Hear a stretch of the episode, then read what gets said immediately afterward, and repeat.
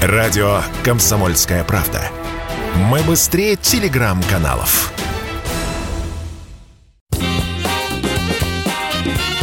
Был бы повод – Здравствуйте, я Михаил Антонов, и эта программа «Был бы повод». 11 апреля на календаре и обзор событий, произошедших в этот день, но в разные годы, вы услышите в сегодняшней программе. 1857. Российский император Александр II утверждает государственный герб России двуглавого орла – сам орел уже давно занял свое место на гербе России, но каждый император от Ивана Грозного до Николая I вносит в изображение какие-то изменения. Самую масштабную геральдическую реформу проводит Александр II. Создается специальное гербовое отделение при Сенате. Его возглавляет обрусевший немец, барон Бернгард Кёне – Кёне не только обновляет российский герб, разделив его на большой, средний и малый. Он еще составляет правила украшения гербов губерний, областей, градоначальств, городов и посадов. Барон меняет рисунок орла и приводит на российском гербе все элементы к правилам, которые приняты в международной геральдике. В итоге Георгий Победоносец изображен в образе средневекового рыцаря в серебряных латах. Форма орла подчеркнута геральдическая. На малом государственном гербе также появляются щиты с гербами территорий в составе российского государства. В таком виде, практически без изменений, герб Российской империи просуществует до революции 1917 года. 11 апреля 1961 года в Иерусалиме начинается суд над нацистом Адольфом Эйхманом. Он доставлен в Израиль после операции, которую проводит Масад. Эйхмана находят в Аргентине. Он поменял имя и трудится на концерне Mercedes-Benz, является одним из начальников отдела. Если это он, нам нужен элитный отряд. Я не стану вступать в твой карательный отряд. Я бы с радостью пустил ему пулю в лоб, но у нас другая задача. Нам приказано вывести его из страны. Решение о том, что Адольфа Эйхмана необходимо выкрасть, принимается после долгих совещаний между Аргентиной и Израилем. Нет договора о сотрудничестве. И возможен вариант, что бывшего нациста по запросу просто не выдадут. Эйхмана крадут и несколько дней держат на явочной квартире, дожидаясь самолета в Израиль. Дальше пленника накачивают транквилизаторами до невменяемости и под видом попавшего в аварию бортпроводника из израильской делегации проводят самолет. Через несколько часов руководитель израильской разведки Исер Гарьель сообщил премьер-министру Давиду Бен-Гуриону потрясающую весть. Эйхман в Израиле. Суд будет идти 8 месяцев. Адольф Эйхман на суде не отрицает, что подписывал документы о перемещении евреев в концлагеря, но при этом говорит, что только выполнял приказы и лично никого не убивал. Приговор суда – смертная казнь через повешение. Эту новость передают практически все средства массовой информации. Sentencing comes four days later. Eichmann to die on the gallows. Эйхман отправляет прошение о помиловании, которое будет отклонено. После казни тело Адольфа Эйхмана будет кремировано, а пепел развеет над Средиземным морем. 11 апреля 1964 год. На экранах лирическая комедия Георгия Данелия «Я шагаю по Москве». На экране зрители видят всего лишь один день и несколько героев. Молодой писатель Володя, приехавший из Сибири, рабочий метростроевец Колька и его друг Саша, которому пришла повестка в армию, а он собрался жениться, продавщица ГУМа Алена.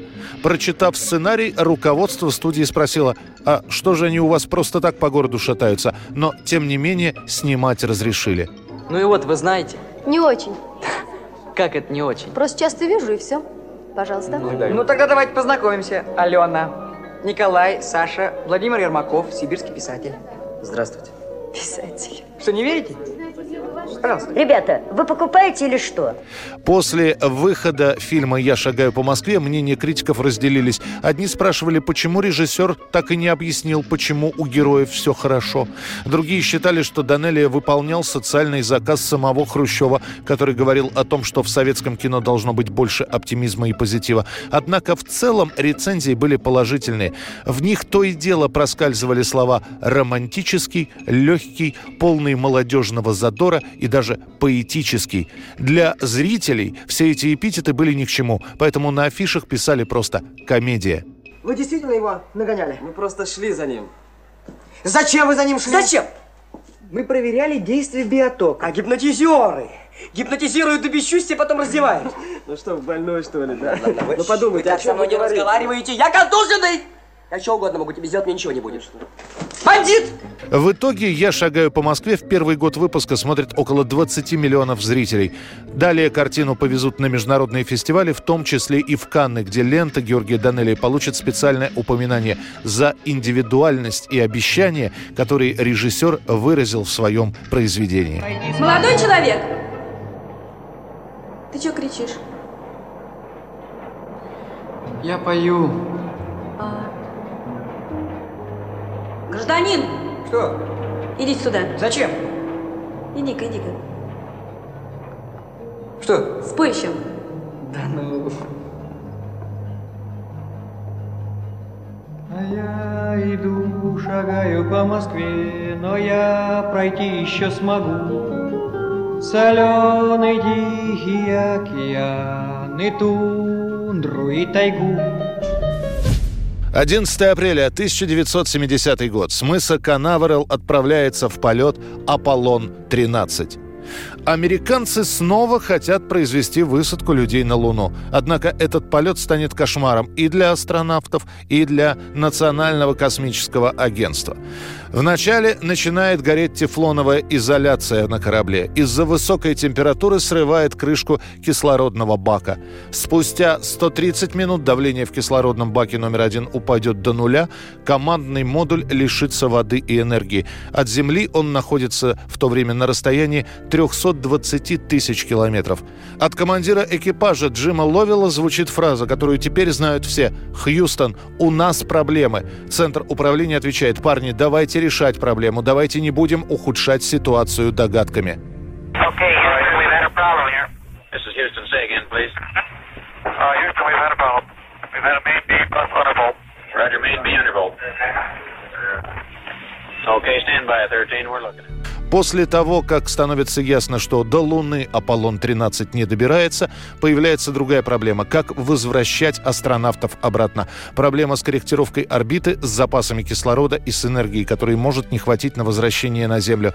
Траекторию приземления вычисляют вручную, чтобы не тратить драгоценное электричество. Таких корректировок понадобится пять.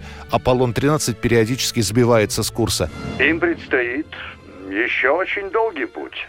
Сейчас отрабатываются детали спасательной операции, но проблема в том, что если у них еще что-то откажет, то ситуация будет критической. До самого последнего момента в НАСА не уверены, что смогут безопасно приземлить Аполлон. Лунный модуль ведет себя непредсказуемо. Американцы просят все остальные страны во время приземления Аполлона соблюдать радиотишину, чтобы в эфире не было посторонних звуков. Спустя 5 дней, 22 часа 54 минуты и 41 секунду после старта, Аполлон-13 благополучно вернется на Землю. Космическое агентство на время заморозит лунную программу и в течение нескольких месяцев будет выяснять, что же все-таки привело к аварийной ситуации. Следующий Аполлон отправляется в космос лишь в январе 1971 года. 11 апреля 1979 год. На трассе Киев-Минск в автомобильной катастрофе разбивается актер и режиссер Леонид Быков. Кто сказал, что надо бросить песни на войне? После боя сердце просит музыки вдвойне. За три года до этого Быков пишет что-то типа завещания. По словам дочери, он написал его на маленьком клочке бумаги в тот момент, когда находился в больнице с инфарктом. Вот строчки из этой записки. Пусть кто-нибудь один скажет слово «прощай» и все. Не надо цирка, называемого почестями. Никаких надгробных речей. Дреболызните, кто сколько сможет, но умоляю, не дома. Пусть ребята споют «Журавли», «Сережку с малой бронной», «Бери шинель», «Этот день победы». А потом пусть вторая эскадрилья врежет смуглянку от начала и до конца. Очень жалею, что не успел ничего сделать путного. Конец записки. Как какой бой? Я же сказал, что танки справа. Там же атака, там же ваши товарищи гибнут, а вы... Танки? Это те, что справа? Ну да. Как те танки, про которые вы рассказывали, товарищ младший лейтенант. Я отбил. Как отбили? Отважно. В апреле 79-го Леонид Быков работает над новым сценарием, начинает снимать фильм «Пришелец», который так и не будет закончен. 11 числа он едет на Волге со своей дачи. Впереди на трассе был трактор, который Быков пытается объехать. Однако в этот момент навстречу выезжает ГАЗ-53. Увернуться от лобового столкновения режиссер не может. Леониду Быкову было всего 50. Это была программа «Был бы повод» и рассказ о событиях, которые произошли в этот день, 11 апреля, в разные годы. Очередной выпуск завтра. В студии был Михаил Антонов. До встречи. Когда летом на рассвете заглянул в соседний сад, Там смуглянка, молдаванка собирает виноград. Я краснею, я бледнею, захотелось вдруг сказать, Станем над рекою зойки летние встречать. Раскудрявый клен зеленый лист резной, Я влюбленный и смущенный пред тобой. Клен зеленый, да клен кудрявый, раскудрявый резной. Раскудрявый клен зеленый лист резной, Я влюбленный и смущенный пред тобой клен зеленый, да клен кудрявый, раскудрявый резной. Был бы повод.